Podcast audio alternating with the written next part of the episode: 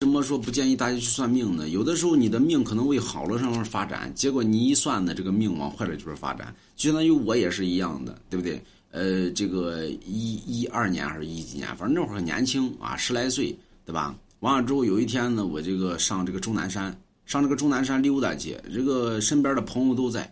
完了之后呢，走在那儿呢，就有个道姑，哎，人家非拦住拦住我要给我算命，我说我不算，对吧？他说你哎呀，咱俩有缘，就怎么地，还给你算一卦吧。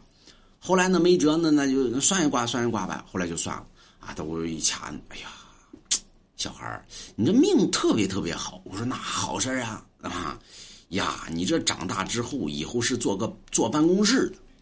我说那坐办公室不挺好的，对吧？喝茶吹着空调，对吧？冬天不冷，夏天不热。但是你这个坐办公室跟别人坐办公室好像有点不同。我说这坐办公室还有什么不同？你这坐办公室是坐办公室里边要饭的。我说上哪儿坐办公室里边哪有要饭的？